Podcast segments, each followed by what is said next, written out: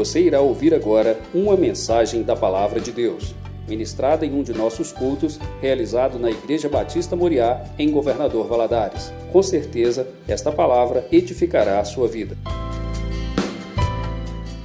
Abra sua Bíblia aí em 2 Tessalonicenses, no capítulo 1. Nós vamos ler aí alguns versículos. Nós vimos que na primeira carta, Paulo se preocupou em instruir aquela igreja. Ele não teve tempo de ficar ali para fortalecer aqueles cristãos, então ele se sentiu na obrigação de escrever a eles, dando a eles algumas instruções. Como eles estavam debaixo de uma perseguição muito forte, a igreja estava preocupada com aqueles irmãos que haviam morrido né? E Jesus ainda não havia voltado. Então a primeira carta de Paulo, ela tem essa preocupação em esclarecer sobre a segunda vinda de Jesus e sobre o que iria acontecer com aqueles que já haviam morrido em Jesus Cristo. Já a segunda carta, nós vamos ver que ele tem aqui outros propósitos. Nós escatologicamente falando, 1 e 2 Tessalonicenses são duas cartas com muita revelação profética a respeito da volta de Jesus. Então, Paulo se preocupou né, em informar aquela igreja daquele tempo e a nós também sobre esses detalhes. Todos abriram sua Bíblia, 1 Tessalonicenses. Primeiro, não, segundo Tessalonicenses. Paulo Silvano e Timóteo a igreja dos Tessalonicenses em Deus, nosso Pai, e no Senhor Jesus Cristo. Graça e paz a vós outros da parte de Deus, nosso Pai, e do Senhor Jesus Cristo. Sempre devemos, irmãos, dar graças a Deus por vós, como é justo, porque a vossa fé cresce muitíssimo e o amor de cada um de vós aumenta de uns para com os outros, de maneira que nós mesmos nos gloriamos de vós nas igrejas de Deus por causa da vossa paciência e fé e em todas as perseguições e aflições que suportais. Tudo isso é prova clara do justo juízo de Deus, e como resultado sereis tidos por dignos do reino de Deus, pelo qual também padeceis. Deus é justo, ele dará em paga tribulações aos que vos atribulam, e a vós que a sois atribulados, alívio conosco quando do céu se manifestar o Senhor Jesus com os anjos do seu poder. Em chama de fogo, ele tomará vingança dos que não conhecem a Deus e dos que não obedecem ao evangelho do nosso Senhor Jesus. Ele por castigo padecerão, eles por castigo padecerão eterna perdição banidos da face do Senhor e da glória do seu poder, quando vier para ser glorificado nos seus santos e admirado em todos os que creram naquele dia, porque o nosso testemunho foi crido entre vós, pelo que também rogamos sempre por vós, para que o nosso Deus vos faça dignos de sua vocação e com poder cumpra todo bom propósito e a toda obra da fé Rogamos para que o nome de nosso Senhor Jesus seja bem, seja em vós glorificado e vós nele, segundo a graça de nosso Deus e do nosso Senhor Jesus Cristo. Amém. Até aqui. Qual é o objetivo da nossa lição de hoje? Que eu e você possamos entender que a fé convicta em Cristo Jesus, ela deve produzir em nós uma vida de que evidencie o quê? Gratidão, confiança e dependência de Deus.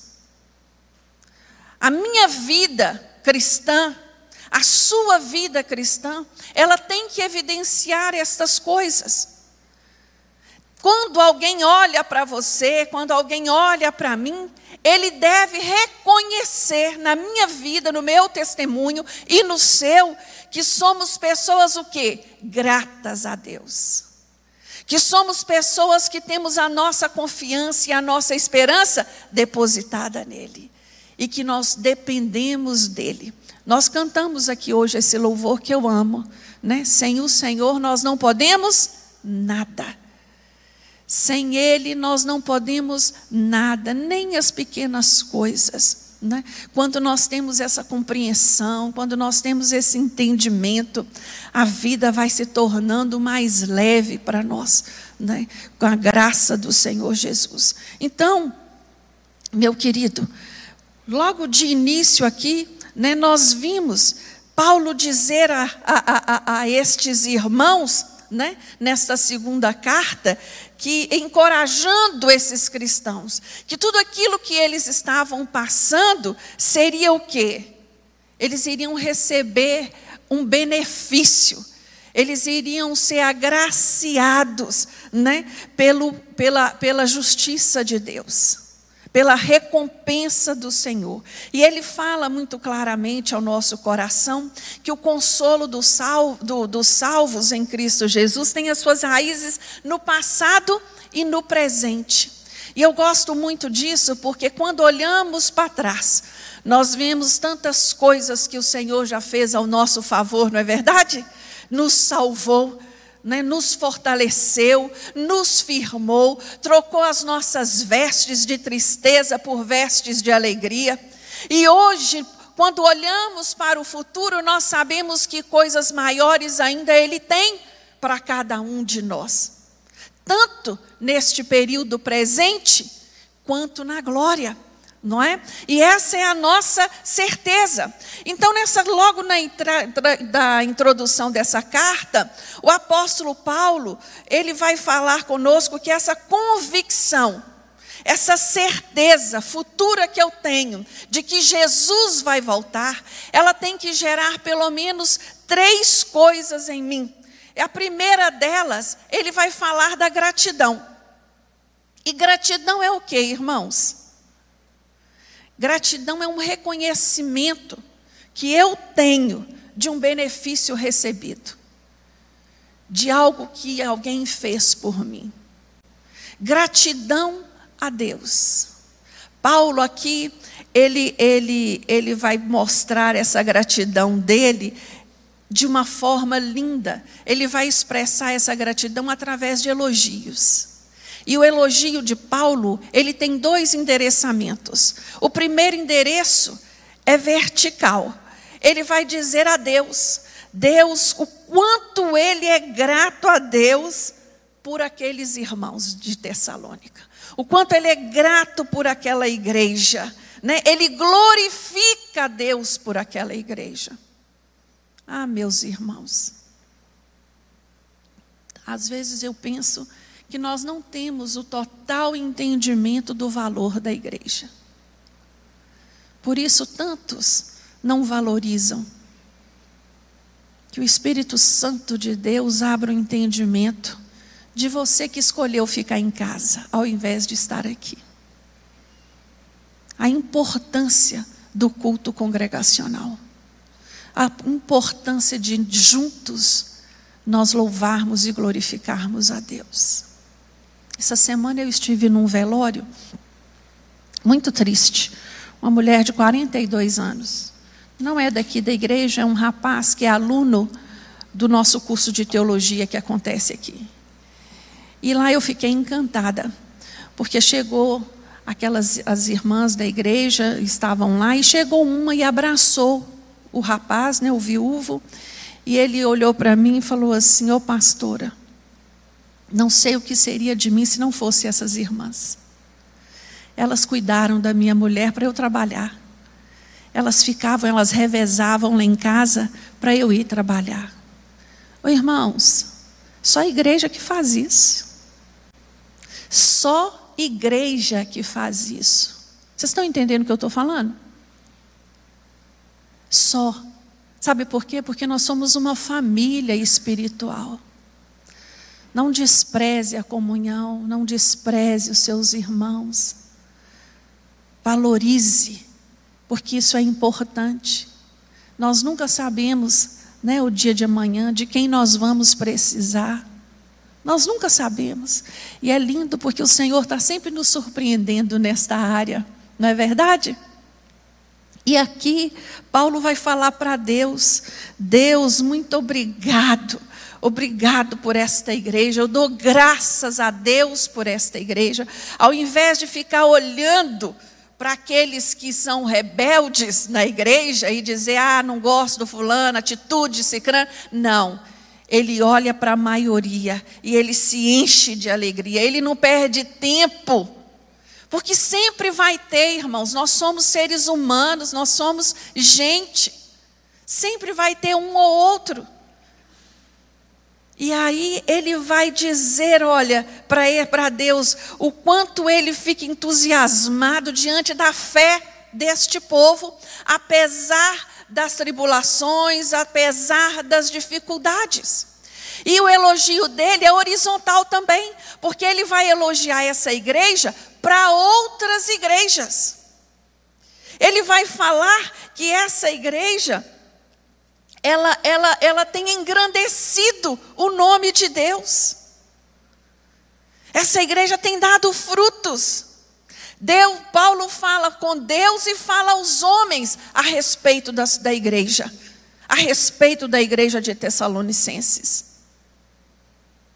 E esses elogios, eles trazem três áreas fundamentais, porque ele vai marcar na fala dele se você leu aqui, prestou atenção na sua leitura, ele vai falar sobre a fé deles, vai falar sobre a paciência e vai falar sobre o amor. Uma fé que na primeira carta ele chama a atenção de que essa fé fosse uma fé duradoura, uma fé que gerasse frutos, né? E na segunda carta, ele entende que essa fé cresceu além das suas expectativas. Né? Ele vai falar do amor abnegado destes irmãos e que esse amor foi só aumentando. E o amor que Deus fala que nós devemos ter uns pelos outros, ele tem que ser esse amor abnegado mesmo. Eu amo meu irmão, não é porque ele pode fazer isso ou aquilo por mim. Eu o amo porque quando eu olho para ele, eu louvo a Deus porque Deus o alcançou. Eu louvo a Deus porque ele está aqui na igreja. Eu louvo a Deus porque ele tem buscado a face do Senhor. E a paciência. A paciência desse povo, que a despeito de tudo que eles vinham passando, eles continuavam ali constantes. Ah, que coisa linda! Isso é tremendo. E eu gostaria de desenvolver um pouquinho a respeito desse assunto com você. Né? Uma fé que cresce muitíssimo. Essa é a palavra usada na minha Bíblia para falar. A vossa fé cresce muitíssimo. A sua fé tem crescido muitíssimo, irmãos?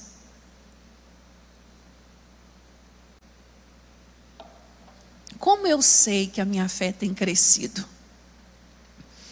Aqui, este povo, as perseguições, as tribulações, ao invés de destruir essa igreja, ela os fortaleceu. Eles foram fortalecidos. Né? Na, há um, um, um, um autor americano que eu gosto muito, Warren Wisby, ele diz que a fé é como um músculo que precisa ser exercitado.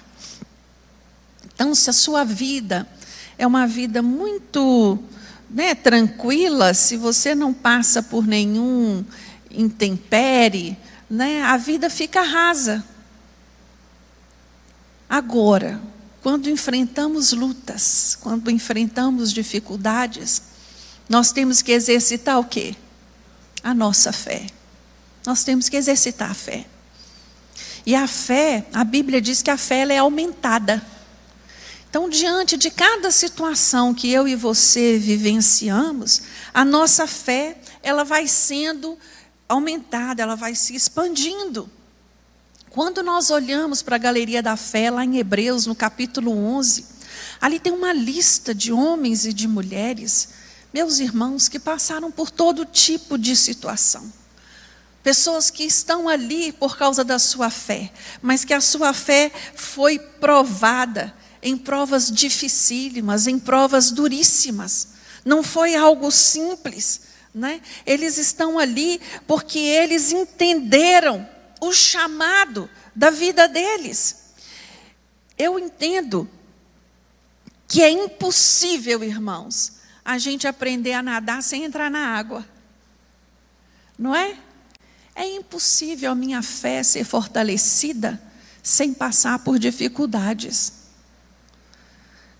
Não olhe para as dificuldades, para as lutas do seu dia a dia, tanto as simples como aquelas maiores, como algo corriqueiro. É o Senhor te forjando, é o Senhor te preparando, é o Senhor expandindo a sua fé.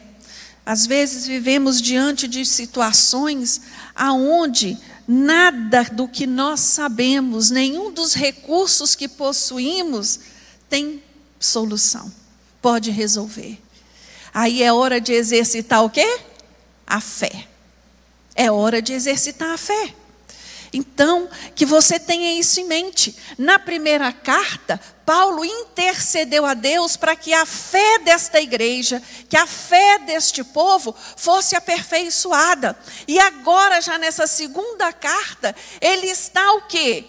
Maravilhado com as notícias de que todas as dificuldades e perseguições que não haviam diminuído, não havia mudado, mas a fé deles havia crescido. Aleluias. Ele vai falar também, logo nesse início, ele vai elogiar o amor destes irmãos uns pelos outros. O sofrimento e as lutas, ao invés de transformar essas pessoas em pessoas amargas e indiferentes, elas fez, esses sofrimentos o fez o quê? Elas serem abundantes em amor. Não deixe, meus irmãos, não deixe suas lutas, não deixe o seu sofrimento te azedar. Não permita isso. Busque ser equilibrado em Cristo Jesus. Busque amar cada vez mais. Amar a obra de Deus, amar a casa de Deus, amar a Deus em primeiro lugar, amar ao próximo. Doe-se, independente das decepções, independente. Este povo aqui estava debaixo de um, de um sofrimento ferrenho, mas eles escolheram. A palavra de Deus nos fala em João 13, no versículo 34. Novo mandamento vos dou Amai-vos uns aos outros como eu vos amei. Assim também deveis amar uns aos outros. Nisso conhecerão todos que sois meus discípulos, se vos amardes uns aos outros. Essa, essa fala é de Jesus aos seus discípulos, é de Jesus a nós. Nós somos discípulos de Jesus, irmãos? Somos. Nós somos convocados a amar. E amar, irmãos, não é só dizer eu te amo. Dizer eu te amo é maravilhoso. É gostoso ouvir eu te amo. Mas mais do que dizer são ações. Eu demonstro o meu amor com ações, com atitudes. Amém? Ele vai dizer esse mundo que nós estamos vivendo hoje, principalmente um mundo, uma sociedade doente e egoísta. Um povo aonde está cada um mais solitário do que o outro.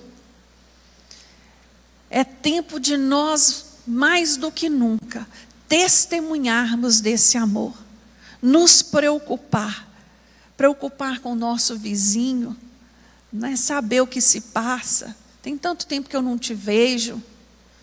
Preocupar uns com os outros, e é esse amor que vai impactar esta sociedade.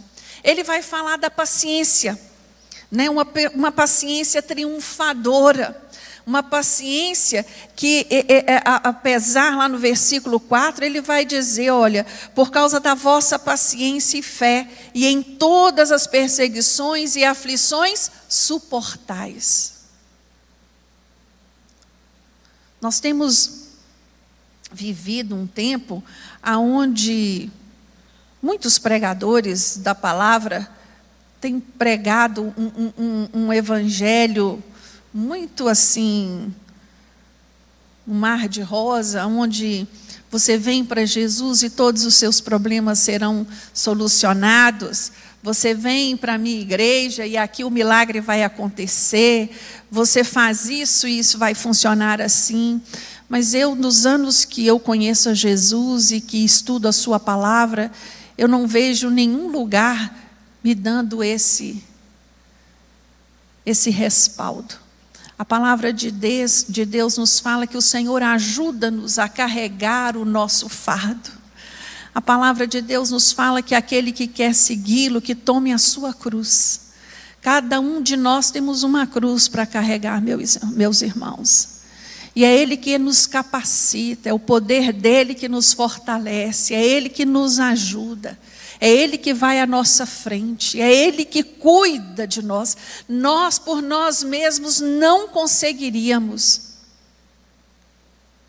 Não conseguiríamos mas o Senhor, Ele nos sustenta. E aqui Ele vai falar para esses irmãos, né? Eu, eu, vocês têm perseverado pacientemente diante de tudo que vocês estão vivendo. Nós vivemos, há, né, agora há pouco tempo, uma pandemia.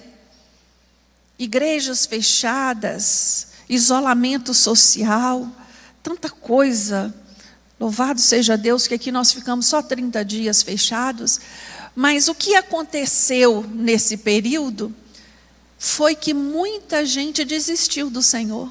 Você sabia disso? Muita gente desistiu de seguir a Jesus. Falou: ah, o quê?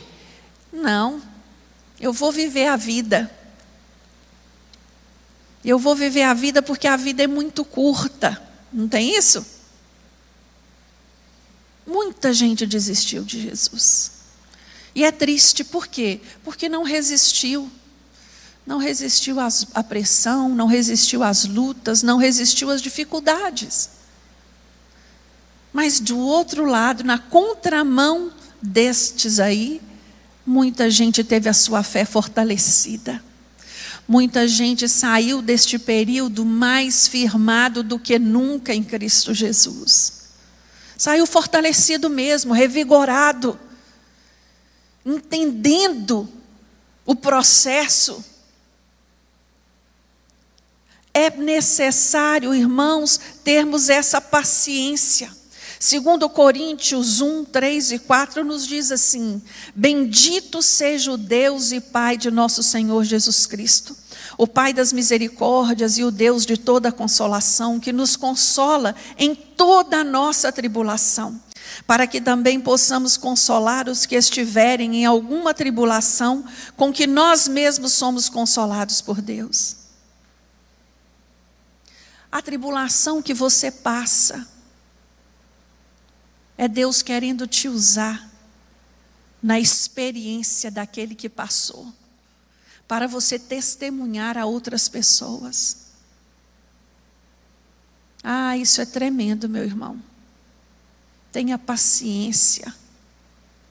Como é maravilhoso alguém testemunhar daquilo que viveu, não de que ouviu falar. É esse princípio dessa paciência triunfadora para a vida do crente. Esse princípio, essa paciência, ela significa o quê? Constância. Está difícil, mas eu continuo, eu persevero. Eu não tá, tá, estou sofrendo, mas eu estou aqui porque o Senhor tem me sustentado. Meus irmãos, eu vejo nesse tipo de crente não só um espírito que suporta pacientemente as circunstâncias, mas que ele também aproveita essas circunstâncias para se fortalecer. Amém? Que você seja fortalecido na graça do Espírito Santo de Deus nesta manhã, mediante aquilo que você tem passado. Eu sei que não é todo mundo aqui que está lutando, mas o Senhor sabe aqueles que têm passado pelo vale E não se engane, meu irmão, o olho dele está posto sobre a sua vida. E a sua mão está estendida para te ajudar. Amém? Em sinais de crescimento espiritual dos crentes de Tessalônica, né, Paulo evidencia uma crescente é, conformação com a pessoa de Cristo. Nós sabemos que a palavra de Deus nos ensina assim que o nosso modelo é Jesus e que nós devemos olhar para Ele e buscar a todo tempo imitá-lo nas suas ações, buscar agir como Jesus agiu, né? A nossa fé ela tem que ser motivada nesse sentido. Então, com base em tudo que nós vimos até aqui, eu queria te convidar a refletir em alguns princípios que estão aqui explícitos para nós nessa carta. O primeiro é esse, o autêntico reconhecimento da graça de Deus, ela revela crentes constantemente o quê? Agradecidos.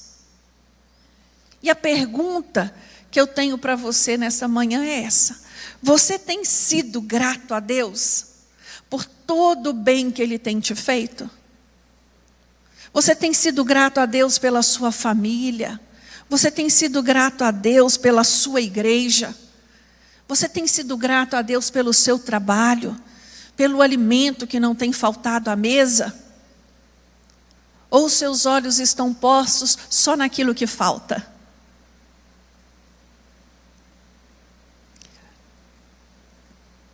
É você que vai responder para você, né, meus irmãos? O verdadeiro agradecimento pela obra de Cristo revela crentes visivelmente maduros. Eu tenho demonstrado na minha vida esse crescimento espiritual. Eu tenho sido um crente maduro. Lá no livro de Atos, queria que você abrisse aí junto comigo, no capítulo 12. Tem um episódio que eu gosto muito. Até meditei sobre ele terça-feira e preparando essa aula, o Espírito Santo de Deus me trouxe né, a lembrança sobre esse texto.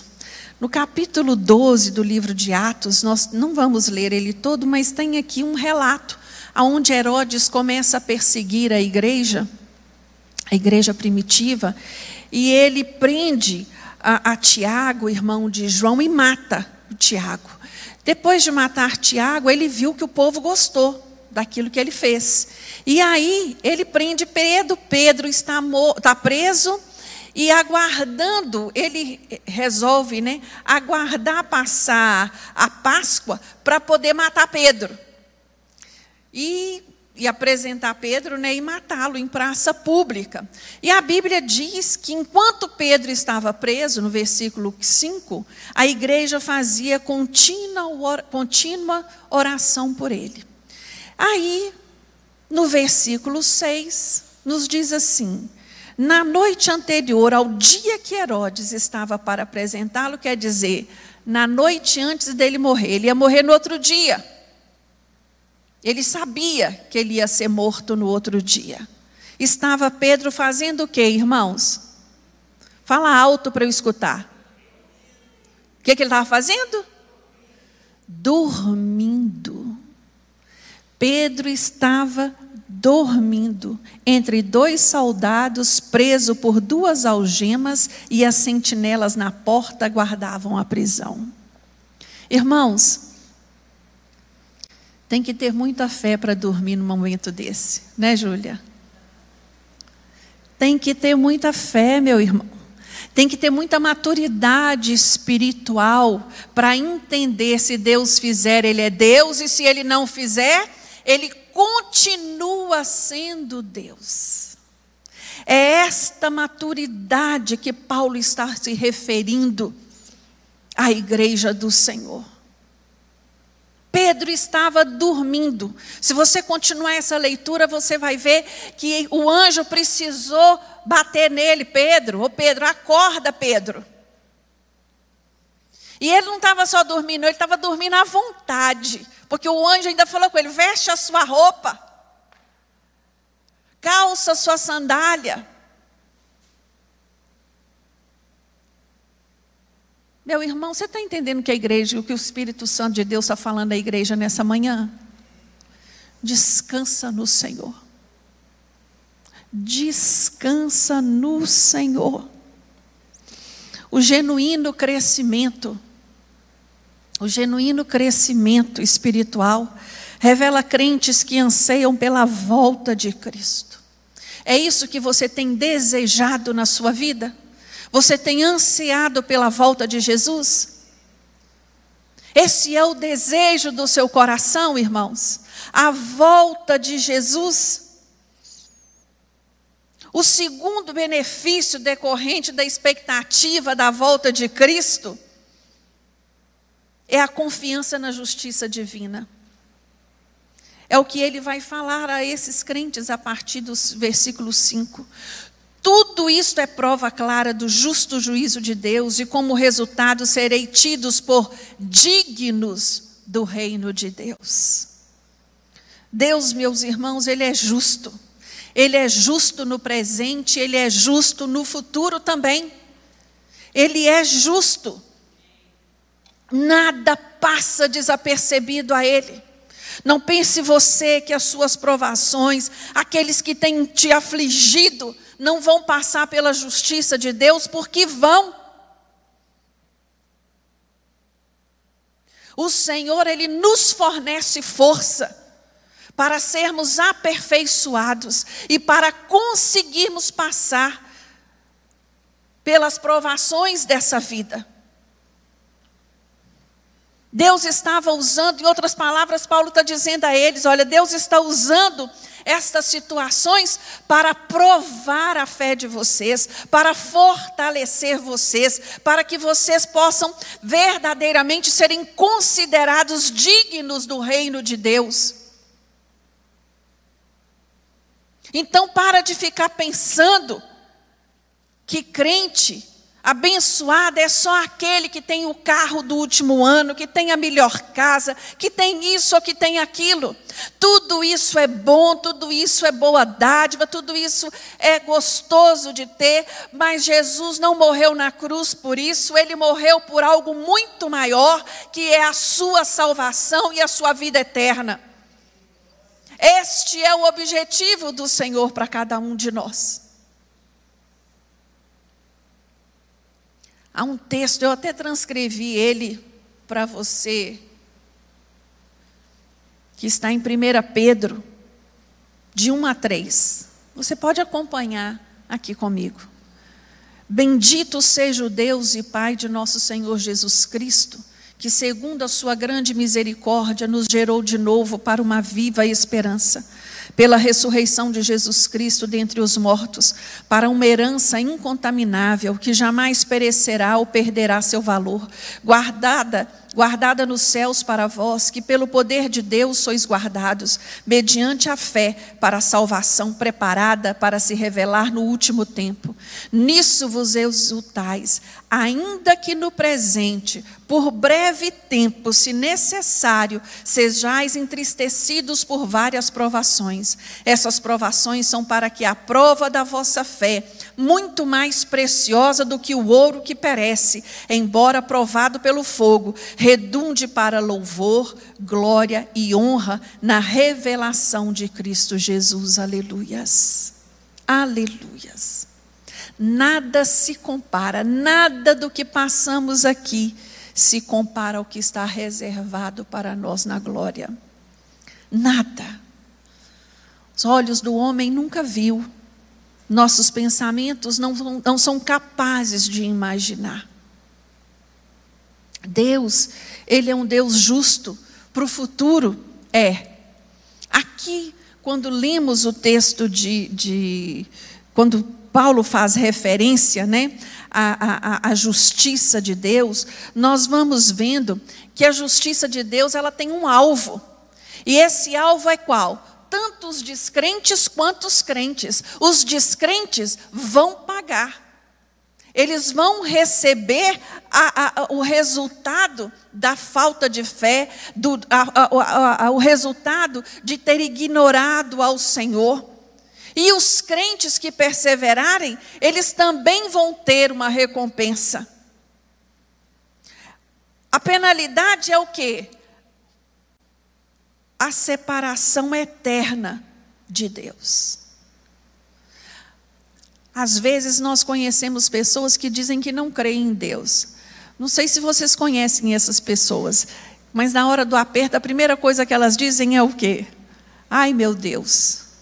E agora, meu Deus? Pessoas que não têm compromisso nenhum com Deus, que conhece você, sabe que você é um homem de Deus, sabe que você é uma mulher de Deus, mas quando o negócio, o cerco fecha e não há solução, o que, que ele faz? Ele liga para você. Ora para mim, pelo amor de Deus.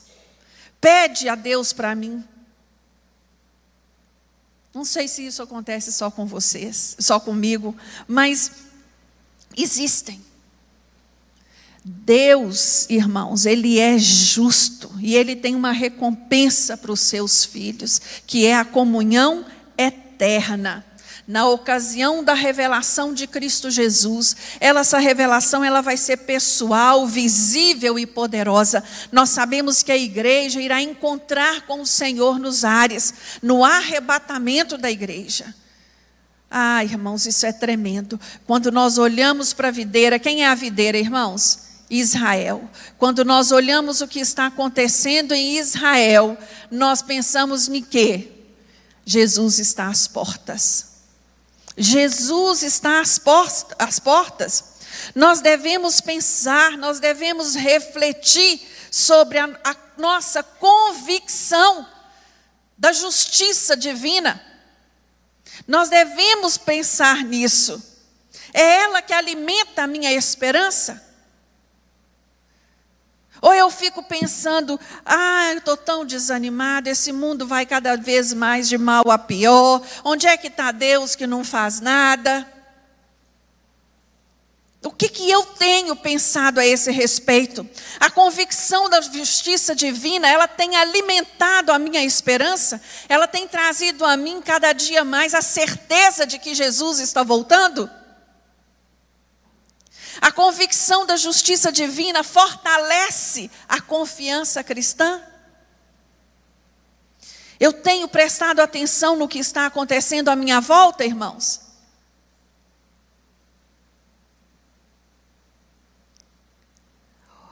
O terceiro e último benefício decorrente da expectativa pela volta de Cristo é a dependência do poder de Deus. Eu e você somos carentes, necessitados do poder de Deus.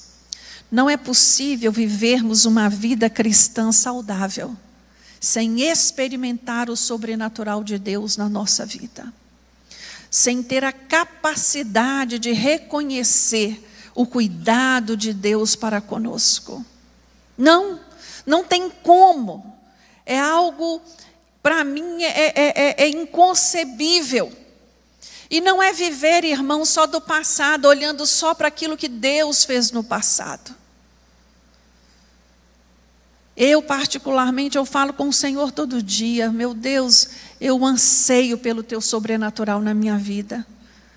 Eu anseio viver o seu sobrenatural todos os dias da minha vida. A vida, irmãos, com Deus, ela promove estas oportunidades. Ela promove. E nós temos que estar com os nossos ouvidos, os nossos olhos espirituais atentos para perceber estas coisas. Nem sempre o sobrenatural de Deus vai ser estrondoso vai ser algo assim avassalador. Não.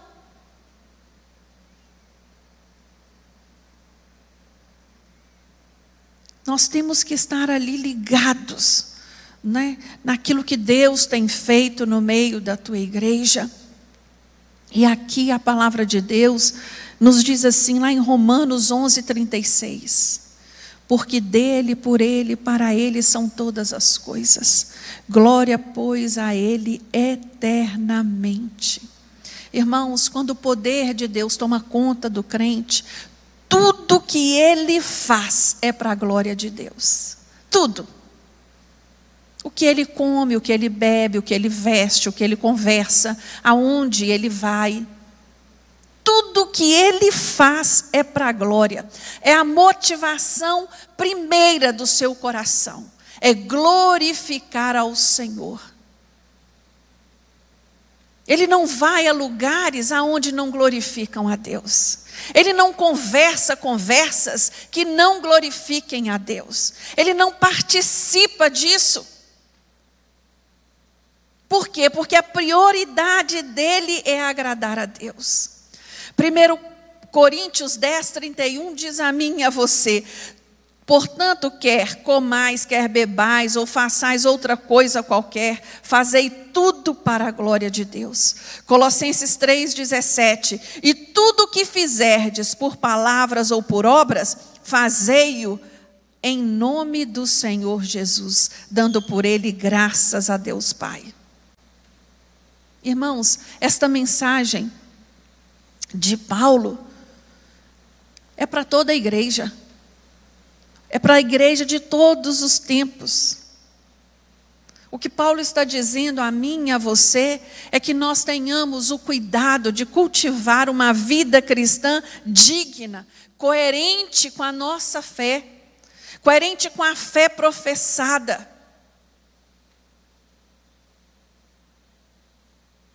Nós temos que tomar muito cuidado. Existe uma nuvem de testemunhas olhando para você, observando você, prestando atenção no que você faz, naquilo que você fala. Não sirva de pedra de tropeço na vida de ninguém. Pelo contrário, que você seja um farol que direcione pessoas a Jesus, que levem pessoas a Cristo.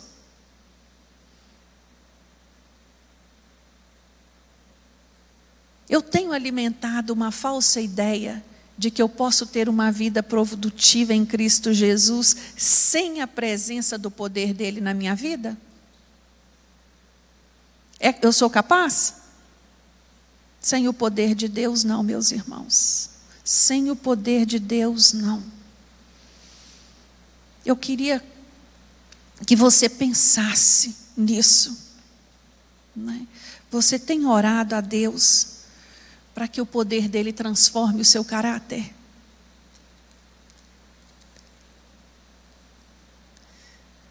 Tem muita gente aí enganado a respeito de Deus.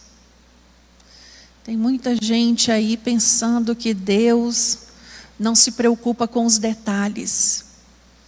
Mas a Bíblia nos mostra de Gênesis e Apocalipse que Deus é Deus de detalhe.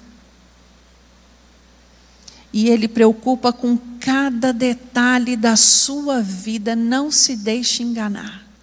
Com cada detalhe da sua vida. Ele se preocupa. O único poder que pode transformar o meu caráter é o, é o poder do Espírito Santo de Deus. Mas para isso eu tenho que dar lugar. Para isso eu tenho que querer. Para isso eu tenho que reconhecer o que é necessário ser mudado. Partindo para o final da nossa lição,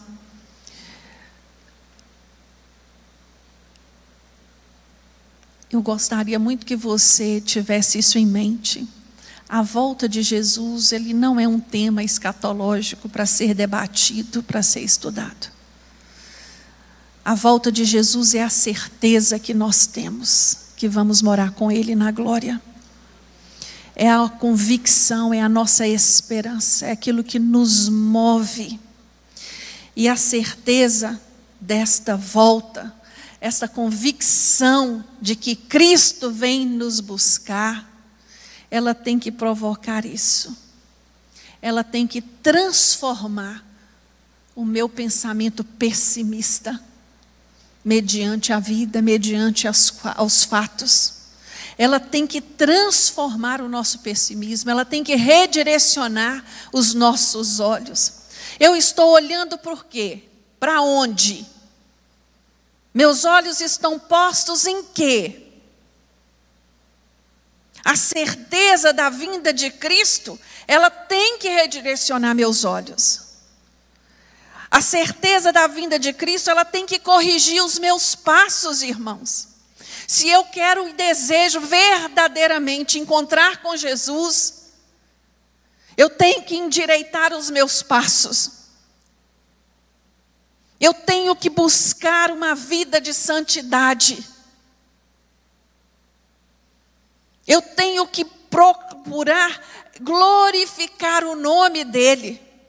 A certeza que eu tenho da vinda de Jesus, ela tem que realinhar as minhas perspectivas.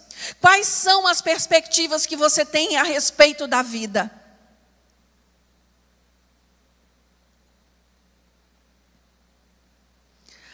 A minha certeza da vinda de Cristo, ela tem que consolar o meu coração diante das injustiças do mundo.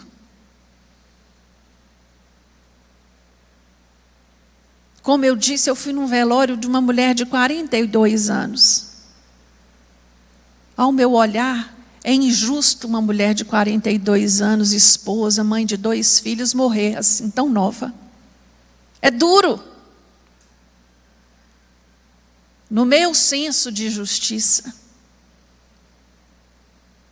Mas a minha certeza da vinda de Cristo conforta o meu coração, porque eu sei que essa mulher está na glória, nos braços do Pai, livre de toda enfermidade, livre de toda dor, livre de todo sofrimento. A certeza da vinda de Cristo, ela tem que consolar o nosso coração, ela tem que aquecer a nossa esperança.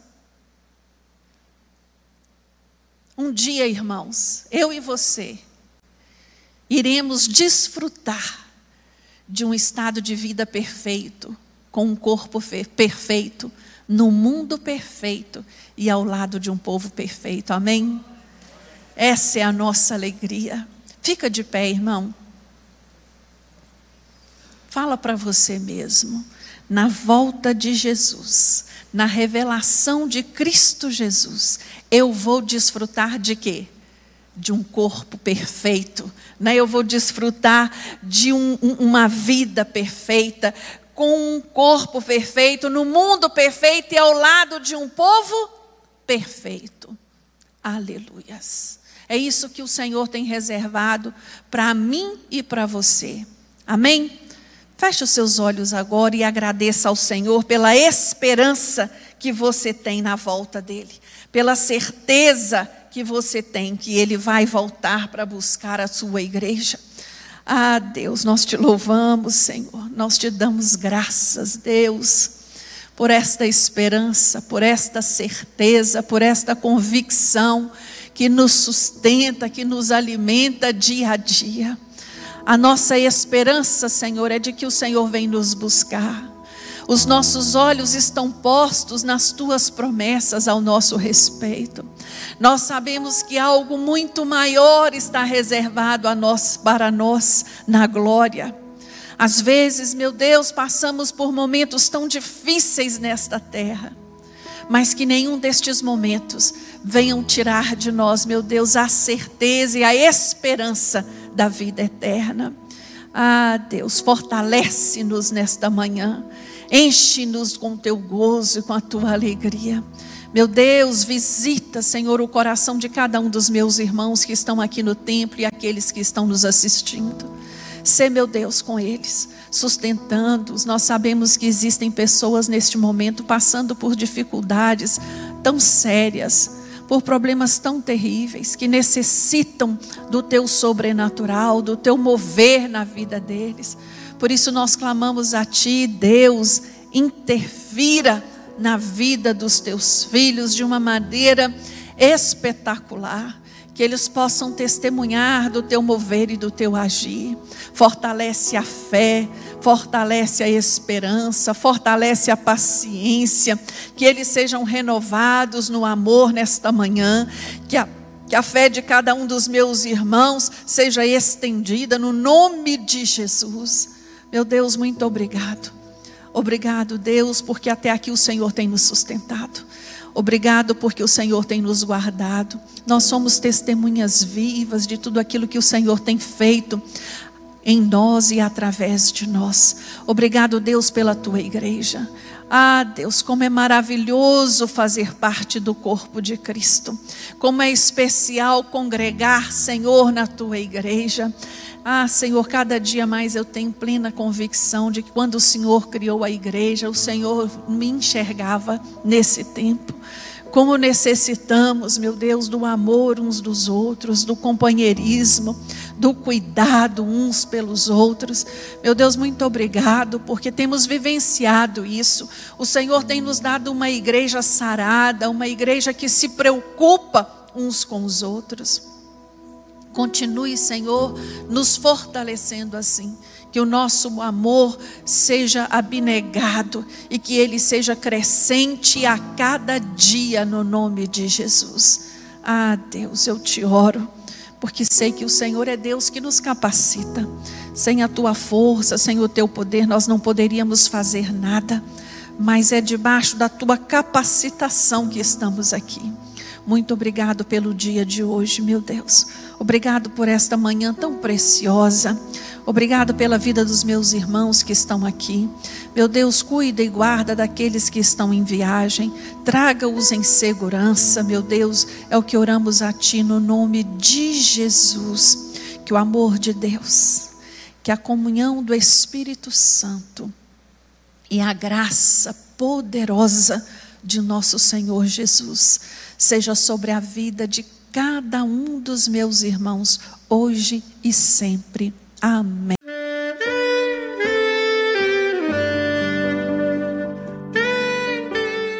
Querido amigo, Deus se interessa por você. Ele conhece as circunstâncias atuais da sua vida. Não hesite em buscá-lo. Em Jeremias 33, versículo 3, ele nos diz: Clama a mim e responder-te-ei, e anunciar-te-ei coisas grandes e ocultas que não sabes. Esperamos que a mensagem ouvida tenha falado ao seu coração e que você e sua família sejam abençoados pelo Senhor Jesus.